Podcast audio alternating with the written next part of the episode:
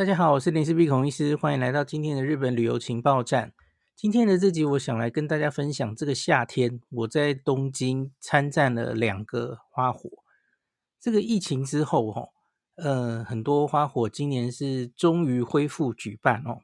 有一些去年已经举办了啦，哈。那可是东京有好几个比较大的花火，其实是睽违四年，终于重新举办哦。毕竟去年的此时，其实还是有一些疑虑，就是呃不希望人群聚太多的这种考量哦，所以在今年几乎是所有的花火都恢复举行了哈、所以当然对于日本人来说，这是一个意义非常重大的夏天哦，夏天就是要看花火啊，才才有夏天的气氛嘛。那我自己在疫情之前，然后一直到现在这十几年呢、我自己看花火经验最多的大概就是东京，所以我其实可以跟大家分享一下我在东京看花火的心得哦。那可是这个东西呢，呃，今年又出现了一个变数，这也是我等一下想跟大家讲的哦。就是，呃，我先把它讲在最前面哦，就是这几年好像有一个趋势哦，就是花火要走向付费哦，付费才看得到。那不付费的话，吼，那甚至吼，这不只是在说东京了，吼，今年有几个日本的花火，甚至是给它围起来，然后让一般人是没有办法走进去看的，吼，这个在以前是不太能想象的，吼，可是我觉得会形成这样子的，呃，有蛮多因素的，哦，疫情之后，然后韩国发生了梨泰院的那件很悲惨的事情，呃，推挤死了很多人。那让大家更担心这种非常密集、非常人很多的时候的人数管理的这些问题，吼，所以我觉得开始有一些气氛的改变，这个我也可以跟大家分享一下。那这是今天这集会讲的内容，吼。那我首先先跟大家讲一个很，呃，把最重要的重点讲在前面好了，吼。我以前参加的经验，哦，大家知道东京有三大花火，对不对？羽田川花火，然后就是神宫外苑花火，然后应该还有一个台场的吧？哦，东京大滑火祭哦。呃，东京大滑火祭我没参加过，那羽田川我参加最多次，好像有三次吧。然后这个呃，神宫外苑这个我参加过一次。那还有一个也是很大的，这个是我这次去，然后我非常满意的。那它叫做江户川花火哦。那这个花火很有趣哦，它它其实是这个在东京的东北边嘛，江户川那边，然后它是在东京都跟千叶县一起合办的哦。那因为这个他们就是以这个江户川为界，那在江户川的两边哦。各自同时办，所以它很有趣。它虽然东京这边人叫它是江出江户川花火大会，那可是其实另外一边千叶的人是叫它四川，因为对面是四川市，然后四川花火大会，他们其实是同一件事，只是从河岸的呃两边河岸看，那不一样哦。所以我觉得这个还蛮有趣的。那我去过这个，包括今年夏天两次哦。那前一次是带全家老小一起去的，那这一次是我自己一个人留在东京的时候去看的哦。那从这一次开始，我衍生了一个，我想在最前面跟大家讲我的心得哦。因为我之前不管看羽田川或是看江户川区花火大会，我会做一件事情，我会在网络上找文章，然后这个通常是日本人写的哦。那日本人会写说，看这个花火的穴场，你你去找这样的关键字哈，呃，你你想看的那个花火的名字，然后用穴场，就是只有内行人才知道的意思哦，那就会有很多这样的类似的文章出现，告诉你说，诶，大家多半都在哪里看？那可是我跟你讲哦，这个地方是内行人才知道的哦，然后就。告诉大家，血场可能还会一推荐就推荐好几个哦，然后就告诉你，呃，可以在这看，可以在这看哦。我我早期会因为那时候是多半带着家人嘛，我我很怕他们太挤，然后我们最后散场走不了，所以我通常会找这种血场，希望人尽量少一点哦。那可是我前几年，我觉得等于是一种事物学习，是尝试错误的学习的 历程哦。我看花火的经验，这样子之下都不是很好，因为你最后的下场就是哦，所谓的血场啊，你你觉得假如一个看花火的地方，它是非常理想的哦。没有什么人，视野很好，那它还叫做血场吗？它不会被称作血场，然后被分享在这些网络文章上。那它它就是大家都会去但你挤破头的地方，哦，那会被写在网络上。我发现有两个倾向哦，一个就是通常就是类似我这样带着一群家人的，特别是小小孩，你知道小小孩，呃。很很难控制嘛，也没什么耐心哦，所以最好是不要人挤人太厉害，然后可以随时撤退哈，不要挤在那边，然后一两小时还走不了哈，上不了电车的那种地方。那最好是人越少越好，这样子的地方它才会人比较少，然后被称为血场，然后它通常离。那个视野哦，看花火的视野，它一定是有所缺陷。比方说，它可能是在高楼大厦之间，然后你可能会视野被遮住哦。然后不然就是离这个会场放一放置的会场其实有点远，所以因此他人才相对没有这么多。我我这个是事物学习了多年，这是我的心得哦。所以这一次因为是我一个人嘛。我就不管三七二十一啦，因为我一个人，我根本不怕我没有站的地方嘛，不怕我没有立锥之地哦。因为我假如一次是带四个家人的话，嗯那那不可能如我行动那么自由嘛。所以这次这个江户川的花火大会，因为它就是在江户川两边的河堤，然后那个河堤它有一个部分哦是要买票的。这个 Nobuhiro 今年有买票，他。他很早就买了哦，那我是很后面才决定，那我也去看好了哦，因为正好有时间，那我就研究了一下哈。其实江户川花火大会是非常大方的哦，相对于我等一下要讲的神宫外苑哦，完全不同的性格的，这做法完全不一样。江户川这边它其实有料席哦，就是正对那个放花火的正前方哦，它大概就是留留个几排一个区域，就是收钱的。那可是它的左边，它的右边，你你知道河堤非常长吗？吼，那有非常多区吼，我没有记错的话，嗯、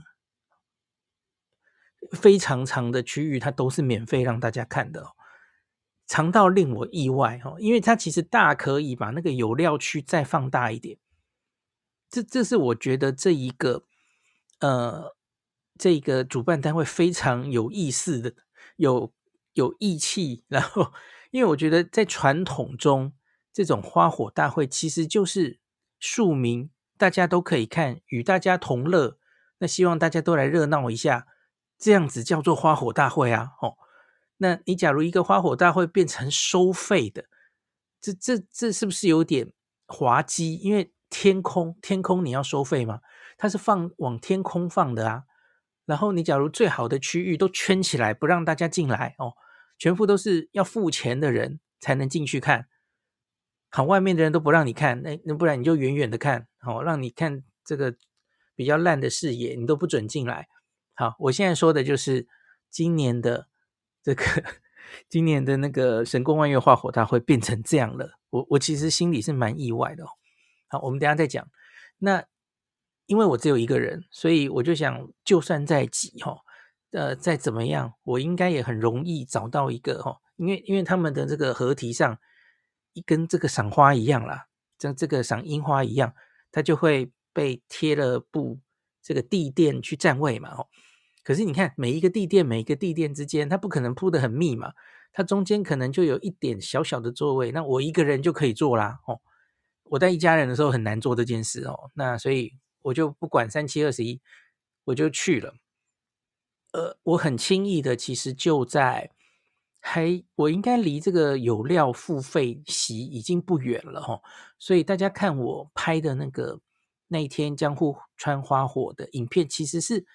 还蛮非常接近它释放的地方，然后是有一点点偏，可是其实也没有偏到多多少哦。我可以说，这大概是我这一辈子到目前为止看的最过瘾的一次花火了。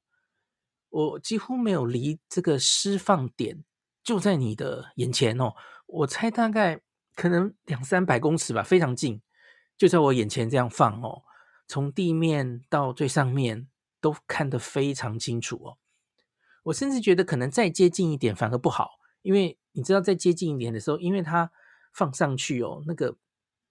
整个涵盖的天空的范围实在太大了，所以你的相机假如不够广角的话，你是录不下来、照不下来的哦。再近一点的话，我觉得反而可能太近了，所以我其实很满意于我这次在江户川区这个位置的角度哦。而我其实没有付出非大非常的努力，我也没有特别早去站位哦，因为你知道东京那个时候其实很热，我也是大概下午之后才出发，然后也大概就。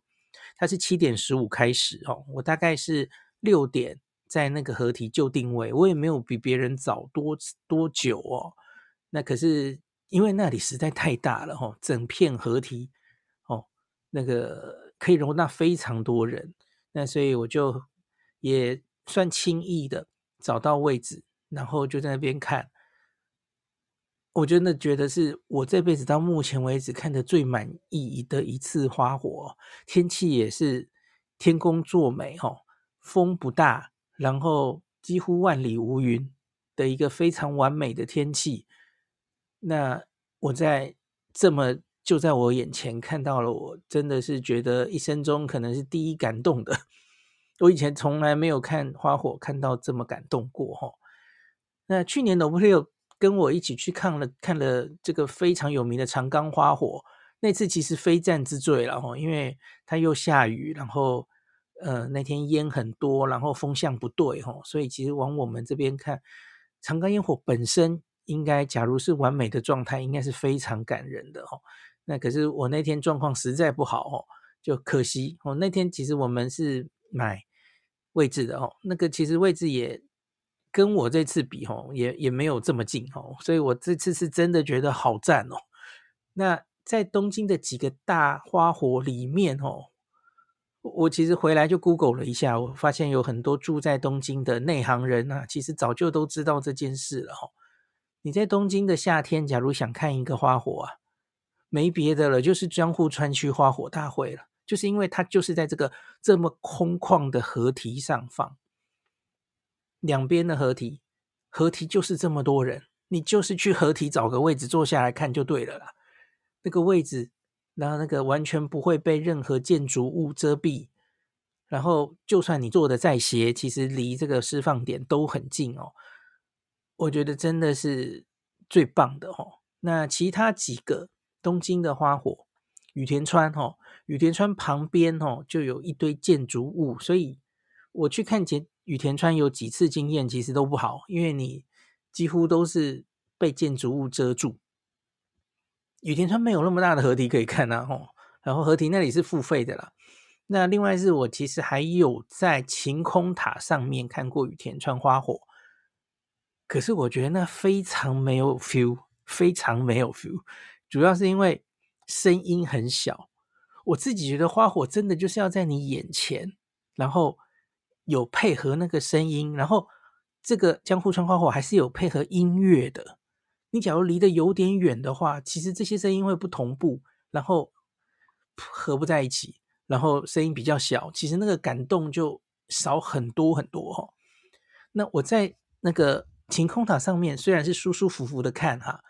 可是它就是因为隔音玻璃隔得很好嘛，吼，所以整个声音就变得很小。那特别是羽田川，它其实有两个释放点。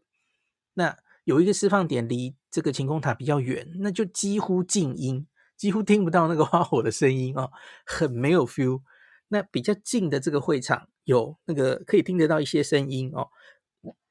那可是就是感觉整个就是没有什么感觉哦。好，这个是你花大钱这样子去上晴空塔看，其实就是舒服啦哈，因为它就是限量的嘛哈。那可是我觉得真的没有。就是找一个很近的位置，就在你眼前看，这样感动。这样子有临场感哦。那我有几次其实就是另另外两次吧，哈，就是都是这样子找所谓的血场景点，然后就是怎么都不满意，然后就随着人流一直，因为人实在太多了嘛，哈，然后就挤来挤去，然后这个这里不满意，觉得被大楼挡住了，哈，那再往前走，然后就浪费在这种时间下，哈，那花火就放完了，然后真的就都很不满意，哈，都不是很好的经验。那我说我第一次看江户川区花火吼，我现在回想起来，我应该是去四川那边，因为我记得我是从 JR 四川站下，那就是从千叶县那边哦走过来。那一样，我那次就是找血场景点哦，我回想起来也是，就是很远，我就是从很远的看哦，然后就小小的，然后下面的部分根本看不到哦。江户川区的花火下面的部分非常重要，因为它有一个非常有名的段，这个片段就是富士山哦，燃烧的富士山哦，今年也有这个很有名的桥段哈，它就会有一个下面有一个富士山形状，然后烟火放上去哦，这个是它最有名的桥段哦。假如你是在比较远的所谓的雪场，离场地比较远的地方看哦。下面富士山你肯定是看不到的，你只能看到放到最高空的烟火哦，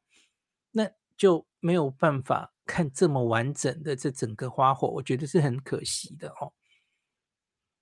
好，那这个江户川区这个非常满意，然后其实散场也没有我想象中的这么混乱哦，人虽然多哦，你要说人多的话，我去年去的那个长冈花火真的应该是人最多的哦。那那一次我就经历震撼教育哦，那次散场，然后大家回到长冈车站，然后那个真的是我一辈子大概都忘不了那个散场挤成那样子哦。那这一次的话，我觉得其实还好，因为我觉得主办单位其实非常用心啊。他们在已经接近尾声的时候，他们就大会不断的广播宣导哦，他就跟大家说，等一下，假如你是想要坐这个都营啊。都营地铁，从这个都营地铁站回去的话，吼，请你下去之后沿着河堤往右边走。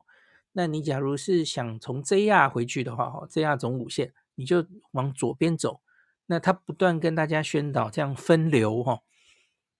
那所以虽然走回车站，那不太会迷路，因为大家就一起走嘛，吼。然后中间都有很多交通管制，然后一些导就是引导的人。那就顺着人潮走，你不可能迷路的哈。走走回车站大概要十五分钟左右。那我没有花非常多时间，虽然人挤人，人很多哈，可是大家都很有秩序。然后就挤进车站之后，然后到车站，因为他都会加发列车嘛，吼，就载好人就赶快走，载好人赶快走。其实那个散场比我想象中有顺序，而且快。那上完上车，车终于开的那一刻，就觉得哦，终于终于这个轻松了哦。这个没有让我觉得特别的有有问题吼。那就这样子，呃，是一次非常棒的欣赏花火的经验哦。我觉得即使是带着家人，我觉得应该我都有信心可以就比较轻松的带着他们，然后在提防上。找到一个地方哦，也许不能像我这次一个人找到这么正的位置哦。可是因为我我也没有多找到嘛，其实我我看到很多地方其实都是可以做的哦。那我觉得我非常推荐大家，假如这个一个夏天里你在东京，你就是要看一个花火啊，我觉得就是这个了，不用再挑了哦。我真的很喜欢这个花火大会哈。好，接下来我来讲。呃，令我觉得有一点失望的这个东京，呃，神宫外苑的花火哈。那神经神宫外苑花火其实是这样的，它它当然也有售票的哈。那顾名思义，它就是在神宫球场，它还有另外一个致富球场，它两个是在一起的哦。那这两个场地，然后都有售票，那这个非常热门哦。这个也是上网去买，那你可以事先买好那。我觉得，假如有买票的话，也会是还不错的体验。那特别是今年这样子的规则大变动之后，我相信是更好，因为它不准等于是不准没有买票的人进去逗留了哦。那这样子有买票的人，他进去这个球场，然后散场，我相信都会更有秩序，然后更不会拥挤。那对于有买票的人是增添了保障。所以，假如你是带着小小孩，那我刚刚推荐这个江户川区，我觉得其实可以不用买票，应该都可以有很好的体验。那可是这个神宫外苑花火的话，我会建议你试试看抢票。抢到票的话，我相信也是一个非常好的体验。虽然我没有在场内看过哈，那可是看这个网络上的影片哈，在这他就很像在看演唱会。你知道，有时候在看演唱会的时候，这个他们也会放花火嘛，哈，就大概那种感觉，很有临场感。而且近年的这个神宫外苑花火，它通常在下午开始，它就会真的找这个艺人来表演哦，所以是可以连着演唱会，然后就后面就欣赏花火，是一个很不错的。假如你抢到票的话，我觉得带着小朋友的话，哈，因为你就有位置了嘛，你就没有其他花火，你需要哎紧张，说我我不知道我抢不抢得到位置，我要多早去抢位置，哈，没有这种。没有这种嗯顾虑了哈，你就是舒舒服服的抢到票的话，你就是有你的位置哈，就不用担心这件事。好，我完全赞成，假如付费的话，能够有最好的角度可以欣赏花火的这件事，因为这是天经地义的，这没有什么问题哈。那可是为什么这次神宫外苑花火哈令我有一点意外跟失望？那是因为哈。其实去年啊，去年神宫外苑花火就重新举办了哦，他偷跑啊，多半的花火，去年东京的花火好像都没举办，可是他去年疫情后的第三年，他有重新举办了，那时候还没有这样的变化哦，可是今年他做了一个非常重大的变化，就是在这个交通管制的区域之内啊，那他其实是只允许嗯有买票的人。进进来，然后不能买票的人呢，他会跟你说，在这个交通管制，在这就是释放花火的这两这个场地，在这个球场周边的任何公共区域，像是街上哦、路边哦，不可以逗留在那边看花火。哎，你听到这里，其实会不会觉得怪怪的？因为那里其实都是公共区域啊。就比方说，你假如现在上去网路。你查这个这个神宫外苑花火的血场哦，一样，我也做了这件事哈，因为因为我后来没有抢到票，所以我只好就是因为我一开始看网页的时候，我没有仔细看清楚这件事，因为它规则改变的这件事哈，我是到现场听到广播，我才惊觉，诶，今年好像不太一样。那很显然，到现场有很多日本人也跟我一样，因为。他今年突然改变了，而且我觉得他其实在之前，我回头找了一些报道，这个大华那个神宫外苑花火的新闻，其实都没有强调今年的这个改变的这件事哦。因为所有的文章，包括去年的哦，他都会跟你说，这个血场就是在这个银杏道，神宫外苑的银杏道，秋天大家都很熟悉的那里哦，银杏并木。在那里看花火是最漂亮的。那为什么呢？因为这个释放花火的地方就在这个银杏道的正前方哦，所以非常近。所以在整个银杏道上，应该都可以看到哦，都可以看到非常不错的角度。那可是今年改变的是哦，银杏道它就是左进右出哦。那到两个欣赏花火的场地的人，那。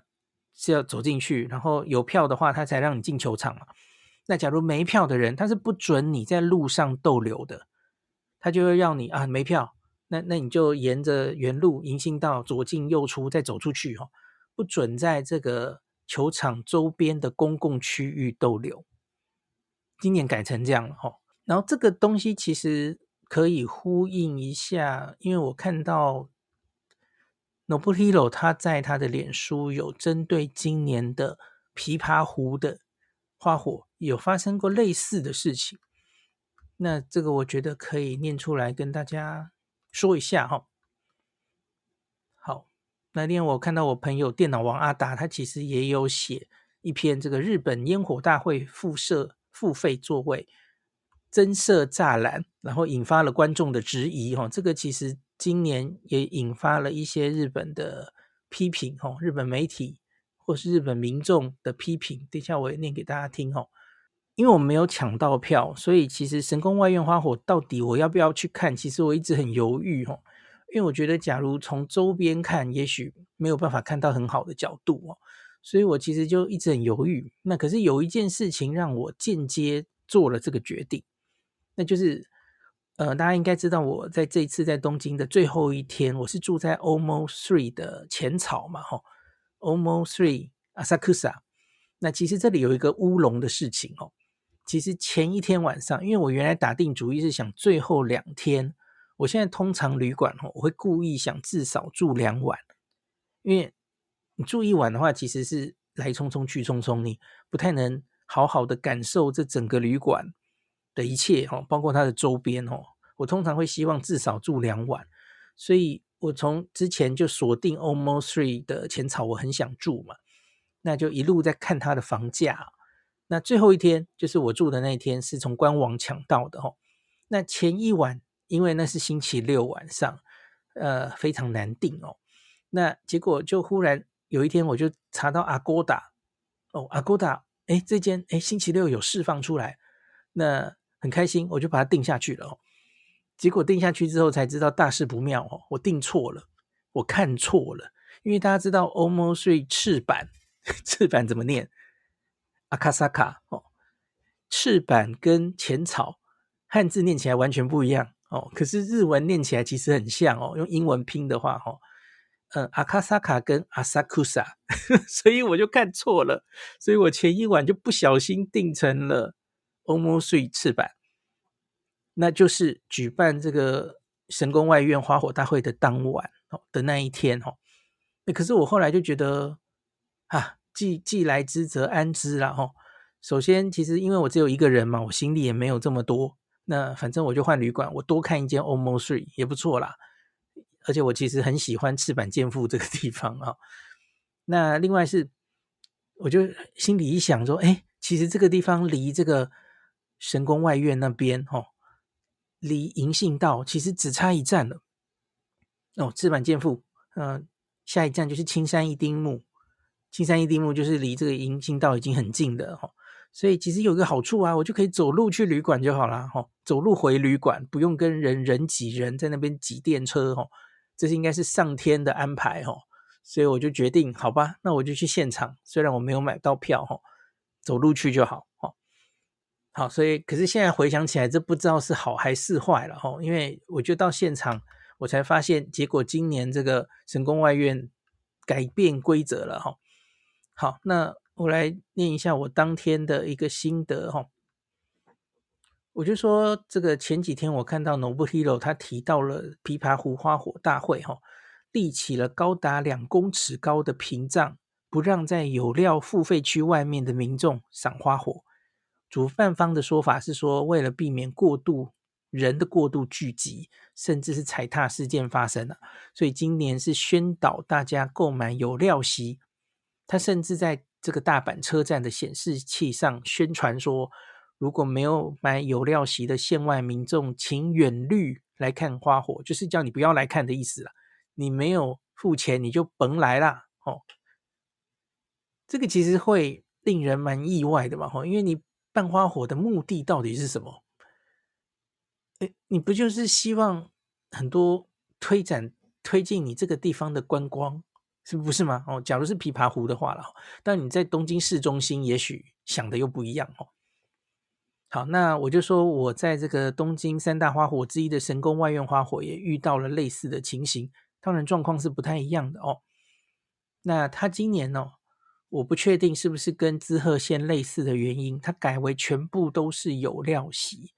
那他的官网是说没有无料观赏的区域哦。主办方在网页上写说，哦，会场的周边街道是不能观赏的，那没有票的人就不能看。好，大概就这这样一句哈。可是我老实说，我来之前我没有很在意这一句哈，因为我就查这个往年他的血场，然后还有去年也举办过嘛。那我是第一次来嘛，我不知道之前是什么状况哦。那我就说，哎，大家就说那些地方都可以去看呐。哦，那我还看到有日本的部落客就整理血场，然后他说今年好像没有特别写这些场地里面有什么交通管制，所以他觉得应该还是 OK 的。好，所以我就不疑有他，然后我就去了。哦，那结果我到了现场就听主办单位不断的在广播。哦，那我其实还把它录回来，然后我给 Nobuhiro 听一下，我有没有误会他的意思？哦。他就写，我念给大家听哦，很详细的这个广播，他就一直循环。他说：“这边是主办方的灾害本部的广播。今天神宫外苑花火大会的周边道路是禁止进入的，并没有提供给没有购票的民众看火花火的地方。”啊，对，对不起，我我这里漏字了，我再一次，并没有提供给未购票的民众。看花火的地方，为了缓和附近的拥挤，没有购票的民众敬请回家，敬请理解与配合。我就一直听到那个阿里马森，阿里马森，然后快快回家，快回家哦！我其实心里就有点意外，然后我不是很确定是否是不是今年才完全转变政策，应该是哦，去年以前应该不是这样。那因为网络上有非常多资料是建议大家在所谓的血场看花火，但这些血场目前都是主办单位声称有管制的地方，是禁止进入的哈。那外国人就算了哦，现场我看到的哈，观察到的，其实旅客未必有这么多哈，绝大多数我觉得都是日本人，自己也搞不清楚，所以还是跑来了，就跟我一样哦，但没有办法进场，没有票嘛，那都在。街旁逗留，那我大概是六点半到现场的哦。这个神宫外苑花火是七点半开始哦。那我一看这个状况，我一时也不知道该怎么办。那一直走在路边，停在路边的话，哦，会有这个警察或是工作人员来赶你哦。这里不能逗留啊，哦，没有票就赶快回家啊，哦，就这样。好，我一时不知道怎么办，我就走进巷子里哦，走进这个嗯银杏道对面的。这个青山熬鸭嘛，那应该是南青山附近哦，就是我结婚的地方的附近哦的巷子里，我就找了一间还算很有名的鳗鱼饭来吃哦。哎，那鳗鱼很好吃，下次再跟大家讲哦。那我就吃完了鳗鱼之后，呃，我吃到大概七点三十五吧，我就在店里就听到哇，外面已经蹦蹦蹦，已经开始放花火了哦，就很兴奋，就赶快吃完饭，然后就出去看哦。那我就往外走。其实我原来是想说，假如他们这个交通管制管制的非常的严格哦，真的就是不能进去看，我想就放弃吧，我就回旅馆吧。吼，那结果我一走出来哈，我就马上看到这个我所在的那个巷子的巷口，就在这个银杏道对面了。哈，我发现就很多人都挤在这个巷子里看，因为大路上不能停留嘛。所以所有人几乎想要留在这里看的人哦，都被赶到小巷子里了哦。那正好这个巷口看过去，还是有一个角度可以看到花火的哦。于是我就没有再移动了哦。那反正既来之则安之，大家都留在这嘛。那我就在这个巷子里看了哦。那就是我在那个有上传我的影片，就是我在那个巷子里，其实它真的也是蛮远的。我可以想象，假如可以到银杏道上，那会离很近哦，那个应该就可以照出更完美的相片。可是我已经尽力了哦，其实这个已经在马路对面哦，有点远。这个因为有点远，所以你的录影那个要用望远镜头，所以那个解析度就没有办法那么好哦。其实是离得很远了哦。现场看当然是还算有 feel 了哦。那有声音，然后还不错了吼。那我不知道东京人对这样这个花火大会变成有料才能看到是怎么看待的哦，心情如何啊？那如果以后政策都这样的话哦，可能要建议大家还是买到票舒服入场舒服的看吧哦。那也会是最好的角度啊。那像是我刚刚说的，带着小小孩的家庭的话，能买票确定有位置，应该是最舒服的哈。好，我现在来念一下王阿达的这一篇报道哈，他也是翻译日本的新闻啊哈，他就是琵琶湖的花火这次引起的一些风波的报道哦。那他写这个日本看花火居然要付费才能观看，还设置栏杆阻挡民众视线。为什么日本花火大会现在增设栏杆阻挡大家的视线呢？哦，那他说，其实日本接近七成的烟火大会都是有付费座位，也有免费区域哦。只是今年日本有一些花火大会居然将免费区域全部取消，还在花火大会外侧增设栅栏，阻挡未付费民众的视线，让本来美丽的花火大会变成了高大的围栏。今天举例日本几个设置付费座位的花火大会，这样子哦。第一个他说是博江多摩川花火大会哈，睽违四年重新举办，今年的付费座位价格上升。官方给出的结论是说，举办成本增加一点五倍，为了安全问题考量而增加的人工成本等问题，所以付费座位价格有所调升哦。那有桌子的位置。这个调升两千日币变成两万四，椅子的位置调涨一千变成五千日币哦。好，另外是宝金川市民花火大会哦，今年全面更改为付费入场，原因是因为去年花火大会因为时隔多年举办导致推挤的状况，所以今年全面改为付费入场，要确保安全问题不会再发生。那宝金川花火大会虽然说是采取付费入场，但其实只有龟冈站北部出口有付费管制，南侧出口是不需要付费的。所以龟冈站南侧其实也可以看，只不过你就离烟火有一段距离了哈。好，再来这个龟冈站的北侧出口附近的桥，则是使用布遮住，因为有。有人会在桥上看烟火，非常危险，所以今年直接遮起来，把危险的可能杜绝掉。而今年宝金川市民花火大会付费区域，躺椅一人一万五日币，座椅一人六千日币，大概这样子。好，再来就是重点的琵琶湖了哈。睽违四年再次举办的琵琶湖，被誉为日本三大花火之一，每年都可以吸引非常多旅。旅客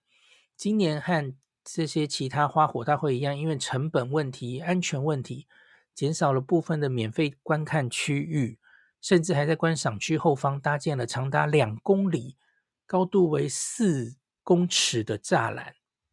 就让遮住，让大家不要看到。这次被减少的免费区域，哈，还有这个四米的栅栏，会让很多民众看不到花火。所以很多民众从半夜十二点就开始在免费区占位置。那这次的付费位置从四千五日币到六万日币，虽然价格可能偏贵，那琵琶湖花火大会的烟火数量是一点八万发哦，非常多，所以还是值得花钱的。没有花钱也没有抢到免费观看区域的民众，就只能在四米高的栅栏之后观看。因此，有人出现哦，靠在栏杆上看烟火的这个危险的行为哦。栏杆外面其实还是看得到花火的，离栅栏远一点也还是看得到这样子。那其实日本各地的花火大会一直受到当地居民的抗议哦，因为大家开开心心看完花火之后，留跟交通拥挤，对于当地居民会带来困扰。其实花火大会的主办方也是很为难，一边要面对居民的投诉，一边要面对高额的成本，还要顾虑旅客的安全。虽说取消免费区域，但也不是真的都看不到哈。像宝金川市民花火大会也还是能看到，只是不会像花钱观看的人看得一样清楚哦。好，大概就是这样的一些报道哦。那我我这里可以讲一个，因为。很多人也会提到说，当地居民造成困扰这件事。哦，就我现地的观察，今年神宫外苑花火大会这样做，反而其实对当地居民应该困扰更大。怎么说呢？因为你知道，原本的人大概就是集中在那个银杏道那里，银杏大道那边那么长的地区，其实旁边是没著名的哦，大家就在那个空地、那个交通管制的地方看。可是今年因为你让这些地方都没有办法逗留人，所以所有人几乎都被赶到小巷子里，然后在那些小巷子里造成拥挤，造成就是大声喧哗，然后。最大的噪音其实应该是交通管制的那些声音哦，因为他们就不断的 在跟这些巷子的人广播说啊，不要在这里逗留，这里是车道哦。我觉得这样反而其实是对那些那些小巷子里的住民才造成困扰嘞哦。所以我我自己是觉得，假如你是主办单位的话，你要怎么做比较好哦？那我不知道这样子的东西会不会以后会变成，反而就是变成多半的花火大会都会这样做哈，就是保障呃有料付费的人的权益，你可以这样写，然后希望人不要太拥挤，没付费的人的话就给你不管用任何方法挡在比较远的地方哈，让这里尽量减少人流。我不知道会不会这是以后的趋势哈。那今年也许还不是最大的这个测试点哦，因为大家知道这个中国的旅客还没大量回来嘛。那现在终于中国的团客开放了，我相信明年的夏天大概是真正的决战点哦，因为那才是这个所有的外国旅客大幅回流的时候哦。今年其实还没有到最高，今年大概只到往年的七成左右嘛。吼，那那样的时候。那不知道明年的花火大会，日本会采取什么样的？多半的主办单位会采取什么样的政策？哈，这个我们明年夏天再看看吧。那可是我个人会觉得，哈，可以的话，然后难得去日本看花火，我前几年的经验可以跟大家讲的是，哈，可以买到票的话，哈，想办法用各式方法买到票。舒舒服服的在那个位置看，应该是上策。特别假如是你带一家大小的话，哈，孩子还小，然后真的就花钱买一个买一个位置，然后大家不要着急啊，不要什么有什么怕占不到位置等等的担心，哈，就抢到票，好好的坐在最好的位置看，享受一个最棒的角度。我相信会给你们带来最棒的夏天的花火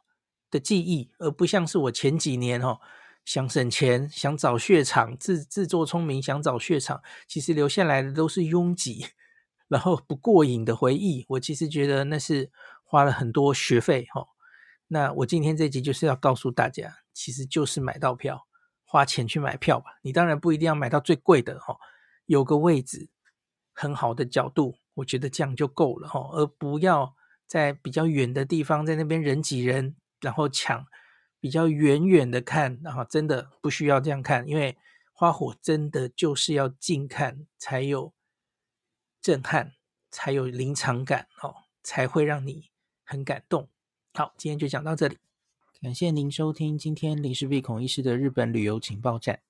疫情后的时代，孔医师回到旅游部落客林氏璧的身份。致力于推广安全安心的日本旅游，随时为您送上最新的日本旅游资讯。如果你觉得这个节目对你有帮助，喜欢的话，欢迎你推荐给身边的朋友，或是在 Apple Podcast 上面留下评价，也可以留言五星评价，好像每天都可以留哦。行有余力的话，欢迎您赞助林氏璧孔医师喝杯咖啡。如果你想看到更多林氏璧发的日本旅游资讯，欢迎你加入脸书上的日本自助旅游中毒者粉丝专业，或是我也有 LINE 的官方账号 Telegram、Instagram，这些连接都在 Podcast 前面，我的电子名片里，可以在一个页面就看到我所有的发声管道，都欢迎您加入。那我们就下一集再见喽。